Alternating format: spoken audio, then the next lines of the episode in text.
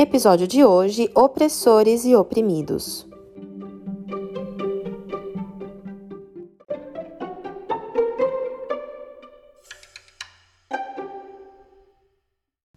Oi, oi pessoal, eu sou a Aline Piologro, esse é o ComentaCast e no foco dos comentários de hoje está a Bíblia. Sim, se você acompanha meu podcast, você já sabe que é um podcast cristão, que eu estou sempre mencionando a Bíblia e de vez em quando eu comento realmente diretamente da minha Bíblia para você, não é comentário de ninguém, é aquilo que eu tenho aprendido e tenho pensado e, e nada mais é essa, essa minha iniciativa, nada mais é uma intenção de criar em você a necessidade de ir além, de hora que terminar aqui o podcast, abrir sua Bíblia e querer saber mais e querer estudar mais, porque se você está ficando só com o que eu tenho falado, tem alguma coisa aí que não vai rolar, né? Não vai dar certo. Mas vamos lá, capítulo 16 do Evangelho de João. Se já tiver com a Bíblia aí na mão, que nem eu tô aqui, você vai ouvir o barulhinho das páginas. É, já fica com ela na mão, dá uma escaneada que nem eu vou fazer com você é, através dos meus comentários. E aí depois você pode estudar com mais detalhes. Mas Antes de ir especificamente no capítulo 16, se a gente voltar um pouquinho lá no capítulo 13, nós vamos ver que Jesus está falando, é, ele passa né, ali pelo lava-pés com os discípulos, ensinando os discípulos, e aí ele ensina sobre humildade, é, o, o traidor é apontado, indicado. Jesus fala de um novo mandamento, que eu sempre costumo dizer que esse novo é entre aspas, porque Deuteronômio diz a mesma coisa, né? Ame a Deus sobre todas as coisas e ao próximo como a ti mesmo. E Jesus repete isso tentando fazer com que fique claro a ação, que fique claro o que fazer em relação a esse mandamento, é, que na verdade é a base da lei, né? Mas esse, esse é comentário para outro dia. E aí vai numa, né, numa sequência de de um momento de despedida, né? Jesus está ali se despedindo dos discípulos e dando aquele último aquele último reforço, olha pessoal, vai acontecer, e aí no versículo 16 a gente tem Jesus falando, olha, vai acontecer várias coisas ruins, vocês vão ser expulsos das sinagogas, vão querer matar vocês, vão perseguir vocês por causa do meu nome, e, e Jesus vai falando várias coisas ruins, mas aí no versículo 7 ele fala, olha, mas eu vou enviar um consolador, e no versículo 8 ele diz, quando ele vier, né, esse consolador, ele vai convencer o mundo do pecado, da justiça, do juízo, ele explica cada coisa, mas eu quero que você se atente à questão que tem a ver com o título que eu coloquei para esse episódio, opressores e oprimidos, a essa questão de opressão e, é, e como isso funcionava naquele tempo, né? Nós sabemos por estudar a Bíblia e por ouvir e de, de ver a história de Jesus tantas vezes nos cinemas também, né? Que os judeus, eles estavam sendo oprimidos pelos romanos. Isso aí a gente sabe. Né? Se você não sabia, agora ficou sabendo, e depois você pode pesquisar mais sobre isso também. E os judeus tinham os profetas e a lei, ou seja, eles tinham os livros proféticos que eles liam lá, né? Isaías, Elia, Elia, Elia, Elia e tal, e tinham a lei. Então, a lei de Moisés, os Dez Mandamentos e também as outras leis de Moisés que o povo judeu seguia à risca. Então, eles tinham tudo isso em mãos como material de consulta, liam isso desde jovenzinhos, em casa, na família, recitavam, alguns sabiam a Bíblia de memória, mas eles eram oprimidos e eles sabiam que um libertador viria. E esse libertador, na cabeça deles, era alguém que ia constituir, construir ali, né, de derrubar Roma e construir um império real, né, um, construir ali um palácio e dar aquilo que os judeus queriam, a terra de volta, é, que eles fossem uma grande nação novamente. Enfim, eles achavam que tudo aquilo ia acontecer naquele, né, quando o, o libertador viesse e que ia ser uma coisa real. Os judeus viviam em meio à, à questão da, do ódio, da intolerância, e eles, além de estarem no meio disso, eles também transformavam, eles se transformavam de oprimidos em opressores e, e esse ciclo de opressão vi, vivia ali entre eles.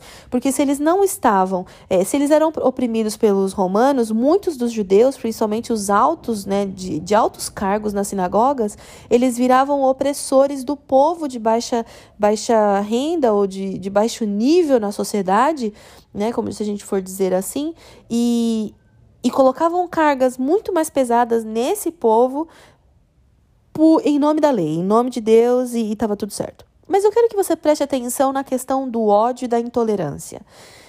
Eu não sei se você já percebeu, sendo um pouco irônica, mas é o que tem acontecido hoje, e cada vez mais, e cada vez mais, e cada vez mais.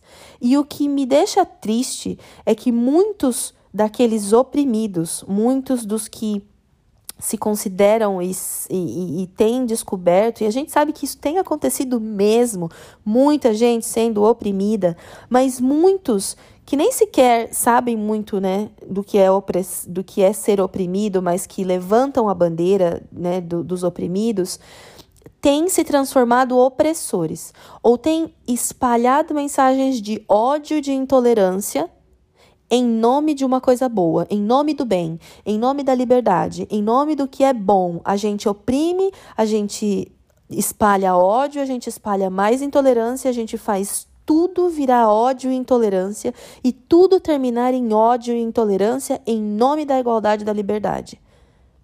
Eu sei que talvez se você está escutando isso, você eu entendo se você não concorda comigo, se tudo que eu tô falando não tá acontecendo nos dias de hoje, só eu que tô vendo isso, eu entendo, aceito, respeito, mas eu preciso compartilhar com você algo que tem é, mexido aqui comigo, né?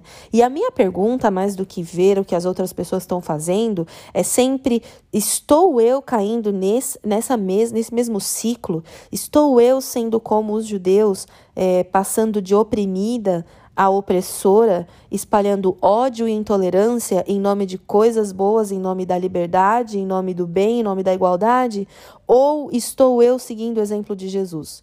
Jesus sofreu calado. Não estou dizendo que, ah, então agora todo mundo a gente tem que ir lá baixar a cabeça para os opressores. Não.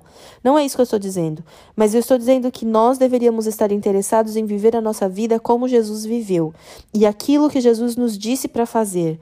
É, ele não disse que a nossa vida seria um mar de rosa e que nós teríamos liberdade e que tudo seria lindo nesse mundo. Pelo contrário, ele disse que as coisas seriam ruins.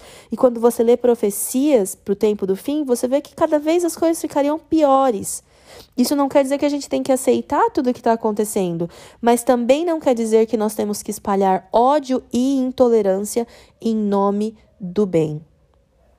O que é que nós temos feito com o, o, direito que Deus nos dá de escolher e com a voz que nós temos? Estamos nós plantando mais ódio e intolerância ou nós estamos incentivando as pessoas a criarem é, uma sociedade ou um, um, meio ambiente, né, se a gente pode dizer assim, famílias, onde haja mais amor, mais compreensão, mais conhecimento do que aconteceu no passado para não repetir os erros no futuro. O que é que nós estamos plantando? Né? E aí nós vemos é, que Jesus, o que, que Jesus disse para os discípulos? Vocês vão ser odiados por minha causa. E nós sabemos que como, como cristãos, não importa a nossa, a nossa nacionalidade, não importa nada que tenha acontecido no nosso passado, nem agora no nosso presente, mas nós sabemos que cada vez mais a, o mundo vai odiar os cristãos e muitas coisas vão ser jogadas na, nas costas dos cristãos como sendo nossa culpa. E aí, ainda assim, a minha pergunta é: como nós vamos encarar tudo isso? Porque Jesus diz: amem os seus inimigos, orem por aqueles que os perseguem. E que difícil é fazer isso sem Ele, né? Que difícil é fazer isso sem Deus. E aí, é, se você for olhar todo o capítulo 17, 16, 17, na verdade, assim, né? O capítulo 16 termina com Jesus falando: Olha, essas coisas, tudo isso que eu tô falando para vocês, eu tô falando para que vocês tenham paz em mim, para que vocês venham a mim, porque se vocês forem para qualquer outro lado, se vocês se apoiarem em qualquer outra coisa, não vai dar certo. Se apoiem em mim, porque nesse mundo vocês vão passar por muitas aflições. Tipo, se você olhar todo como todos os discípulos morreram, vocês vão entender o que Jesus estava falando. É, mas tenham bom ânimo, né? Fiquem, fiquem firmes, não desistam, porque eu já venci o mundo. E aí Jesus faz uma oração versículo, é, o capítulo 17 todo é uma oração de Jesus em prol da, das pessoas, em prol dos discípulos dele, dos novos conversos, né, do, daqueles que estavam entendendo que Jesus era o Salvador, daqueles que viriam a entender que Jesus era o Salvador. E, Deus, e Jesus pede, né, para que eles para que nós, né, aqueles que, que querem realmente fazer parte disso, desse movimento de seguidores de Cristo, que eles pudessem ser um com o Pai, que eles pudessem estar mais unidos com Cristo, que eles se santificassem, que Deus enviasse o Espírito Santo para os ajudar a se santificar e que, como é, não é fácil, não é possível por agora tirá-los do mundo, mas que eles pudessem ser guardados do mal. Enfim, uma oração linda que Jesus faz para encorajar os, os discípulos a seguir. Eu sei que o mundo que a gente está vivendo está de pernas para o ar, mas ainda na palavra de Deus nós encontramos esperança e encontramos encontramos a ideia e a resposta de que Jesus disse: não tenham medo, pelo contrário, tenham bom ânimo, porque eu já venci o mundo.